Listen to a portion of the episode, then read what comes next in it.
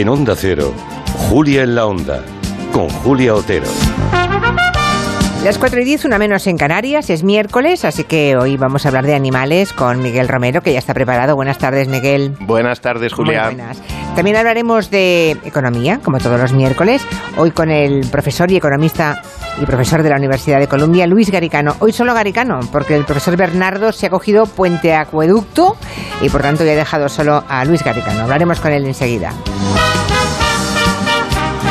¿Tú eres muy futbolero, Miguel, o no? Eh, lo cierto es que no. No, vale. Tengo que, que decir que no. No Vale, tiene vale. ninguna Lo pinta, ninguna, ninguna. Lo he sido. Y, ¡Qué eh, puntería antes jugaba. Luciano! Que decía aquel, ¿eh? Antes sí jugaba en el Tres Cantos Club de Fútbol, era uno de los mejores reservas que había en el equipo. Ah, vale.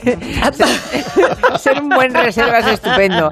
Bueno, ayer España se despidió del Mundial cayendo eliminada ante Marruecos en los penaltis y la verdad es que cuando eso ocurre en los penaltis salen muchas preguntas, muchos interrogantes, ¿no? ¿Es mala suerte? ¿Es falta de preparación? ¿Es falta de puntería? ¿Es injusticia? No sé, hay muchas cosas a comentar. Es el fútbol. claro, eso es lo, lo que corresponde a todo. El fútbol es así. Bueno, que caímos en los penaltis, igual que nos pasó en el Mundial de Rusia en 2018 ante la propia Rusia, en la última Eurocopa ante Italia. Bueno, ayer, después de un partido agotador, de unas prórrogas, tuvimos que vivir unos minutos finales de infarto. Sarabia, brazos en jarra. Sarabia, al palo. Soler, toma carrera.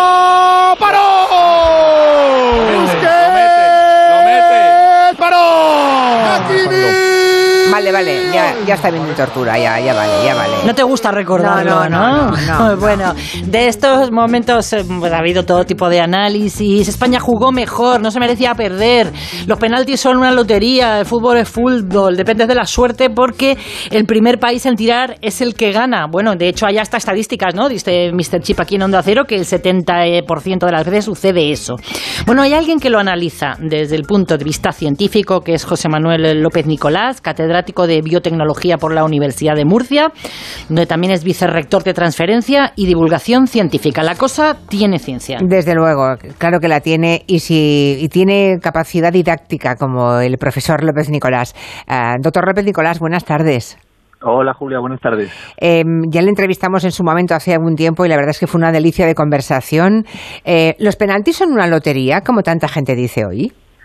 Bueno, pues empezar con esa frase es el primer paso para perder una tanda de ¿A que sí? Eso es lo que yo me temía.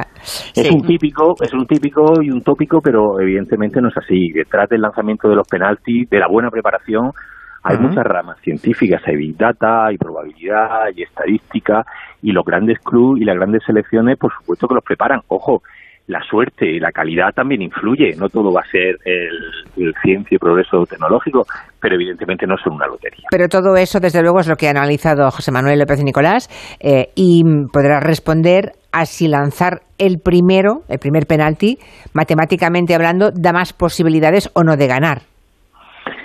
No es exactamente así. Es, es lanzar primero el penalti y si marcas el gol, la probabilidad de ganar es mucho mayor. Ah, Porque la presión del equipo que va detrás siempre se, se nota. Y hay un 70%. Y ojo, y esa probabilidad va subiendo conforme va acercándose el final de la tanda de penaltis. Entonces, por eso es tan importante. Hace un año nos la liaron los italianos. Por eso es tan importante elegir cuando ganar el sorteo inicial. El que tiran la moneda, que dice, bueno, a mí me da igual empezar primero o después. No, lo mejor es ganar el sorteo y si lo ganas, elegir tirar el primero y ojo, una vez que eliges tirar el primero porque has podido elegirlo, poner a tu mejor jugador a lanzar el primero. Porque lo que está, dice el progreso científico, lo que dice la probabilidad es que tendrás más probabilidad si empiezas y marcas. Y marcas, Bueno, claro. con el primero. Y, al- y luego el ego se enfrenta muchas veces a la ciencia. Porque eh, much- ¿quién es el que sale en las fotografías normalmente? Sale el que marca el último penalti. Marca el último penalti y todas las fotos van a él, todos los jugadores, los compañeros se tiran encima de él a abrazarlo.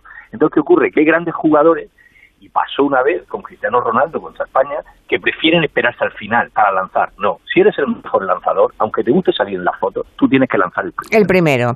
Eh, interesantísimo, ¿eh? ¿Y, y qué porcentaje de, de penaltis se fallan? Porque yo recuerdo que en tu libro hablabas de entre un 20 y un 30%, ¿no?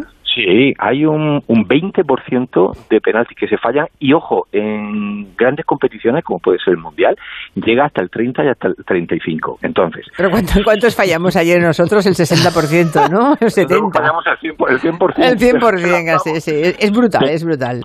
Por eso digo que sí, si se está fallando, se está fallando un 30%, pues no es un, no es un porcentaje nada desdeñable. Y eso hay que prepararlo, por supuesto. Y hay muchas, muchas cositas que se pueden hacer. Eso no quiere decir que no se hicieran, que no se prepararan. Pero sí que ¿Qué se puede hacer? ¿Qué se, qué se puede hacer, José Manuel? Lo digo Pues- porque depende de la destreza del lanzador, depende de la pericia del portero y de la puntería del portero. ¿De qué depende? todo eso influye, pero mira, os voy a dar un dato, y que ayer eh, los marroquíes lo hicieron perfectamente. Hay un porcentaje alto de los eh, penaltis que se tiran por el centro de la portería. Sin embargo, los porteros, aun sabiéndolo, aun sabiéndolo, muy pocas veces se quedan quietos. ¿Por qué? Yo he hablado mucho con, mucho con ellos a la hora de escribir el libro de la ciencia de los campeones, porque resulta que ellos dicen, oye, yo prefiero tirarme a uno de los lados, aunque pueda ir por el centro, porque si me quedo quieto y ese día lo tiran por uno de los lados, resulta que la prensa se mete conmigo, la gente se ríe, ha hecho la estatua. Entonces, fijaos ayer como de los tres penaltis que los tres penaltis que marcaron los marroquíes, dos fueron por el centro, Ah. porque es que casi nunca se tira el portero. Luego otra cosa que se cumple muchísimas veces es que el jugador, y más en estado de presión, se lanza, lanza siempre el penalti de forma a su lado natural. Su lado natural es cruzando el balón. Es decir, imaginaos el último penalti que lanzó España, Busquets, lo lanzó al, estado al lado natural, que fue cruzando el balón. El primero que lanzamos al lado natural, que fue cruzando el balón Sarabia. Es algo que se repite, se repite muchísimo. Y resulta que también hay otras cositas.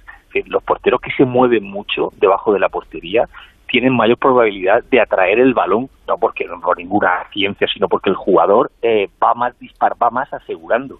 Entonces, todo esto son cosas que hay que preparar y que hay que analizar. Por eso yo cuando oí ayer, que no, no lo sé si será verdad, y estoy seguro, la psicología influye muchísimo. Mirad, os voy a, os voy a dar un dato.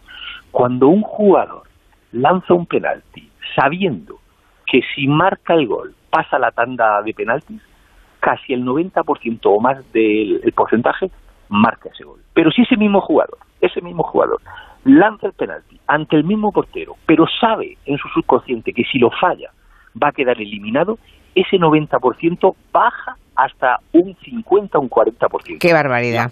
Ahí La está, psicología claro. tiene mucho que ver. Desde luego, con la psicología, eh, en este caso, mm, está claro. Si los datos, además analizados, eh, dan el resultado que nos está diciendo el profesor López Nicolás, es evidente. y lo Incluso que dijo, la presión del estadio. pues, Sí, como bueno, claro, sí, ha porque era- comentado, ayer hace jugaban que un fuera, ¿eh? portero Sí. prefiera tirarse para la foto antes que quedarse quieto.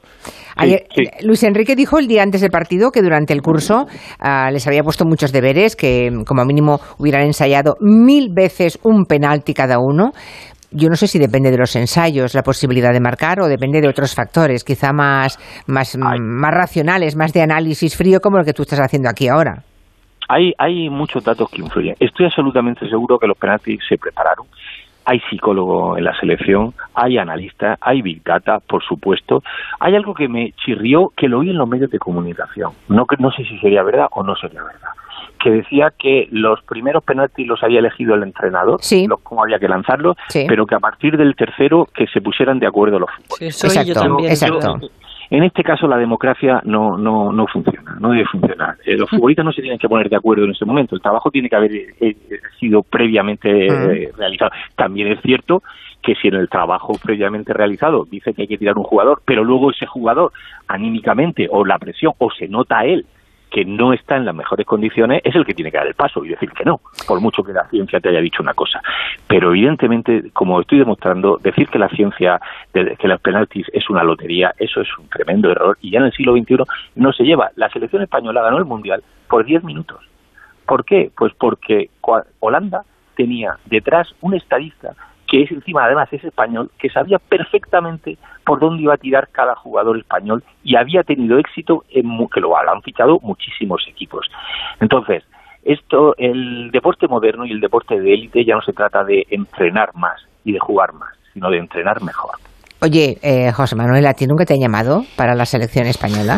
Yo te lo digo porque en fin, si yo fuera presidente de la federación, yo lo que haría mm, rápidamente es llamar a José Manuel López Nicolás, eh, que por muy catedrático que sea de la Universidad de Murcia de Biotecnología, seguro que encuentra un ratito para asesorar, porque claro, es que aquí están en juego muchas más cosas que la preparación física, que la técnica, que la táctica y todo eso. Eh, hay otras cosas que tú mismo estás dejando claro, ¿no? Que otros equipos han usado y usan habitualmente. Eh, Yo he hablado con gente de, de- de la federación, sí, pero ojo, eh, yo repito una cosa que, voy a decir una cosa que hoy eh, no se lleva decir. Pero yo estoy seguro que Luis Enrique es el mejor entrenador que tiene la selección española y que podía haber tenido la selección española y que la preparación yo creo que se ha hecho. Otra cosa es que luego puedan haber factores que ahí influyen muchísimo. Pero Pero realmente, pero bueno, uno está abierto a cualquier. Ya, ya, ya. A ver, completa la frase, completa la No, frase. no lo estropees, no lo estropees. Completa la frase. Te estaban llamando. No, no, el pero quiere, el pero es quiere decir que desde luego mm, eso de dejar a los jugadores decidir eso tal que bueno, no sé si sería verdad o no sería verdad. Sí, no, es verdad porque yo he escuchado al propio Luis Enrique decir que los primeros tres los escogió él por ese orden, Sarabia, Soler y Busquets. Y añadió Luis Enrique, lo dijo él mismo, ¿eh? Fíjense el ojo que tengo. Después de haber Pero- perdido, ¿eh? Después Sí, de haber sí, perdido. pero, bueno, bueno, eso ya no sé lo que pasaría ahí dentro. Tú también puedes elegir, tú pues también, como yo he hecho otras veces con, en otros sitios, puedo elegir los cinco, pero puedo decir, ojo, que si el tercer, el cuarto o el primero o el segundo en ese momento no se encuentra para lanzar el penalti, ni se te ocurra, ni se te ocurra lanzarlo. Entonces no se puede dudar tampoco de lo que dijo, pero vuelvo a decir que eh, los estudios están ahí. Esto no son cosas que yo diga, no. Esto, esto, esto, esto son Hmm. conclusiones de muchísimos estudios científicos que han hecho muchísimos investigadores en el mundo y que de tanto leerlo, pues uno más o menos y ve cómo los patrones se repiten. Muy bien, pues si tienen interés en, en convertir en ciencia los números de los campeones, no olviden este libro, eh, ya está publicado hace bastante tiempo, pero es muy interesante, yo se lo recomiendo, se llama La ciencia de los campeones del doctor, del profesor José Manuel López Nicolás. Ah, oye, si te llaman de la Federación Silva, ¿eh? que me gustará saberlo. Un abrazo. Os lo, lo contaré. Un abrazo, Julia. Un abrazo, José Miguel. Bueno, enseguida hablamos de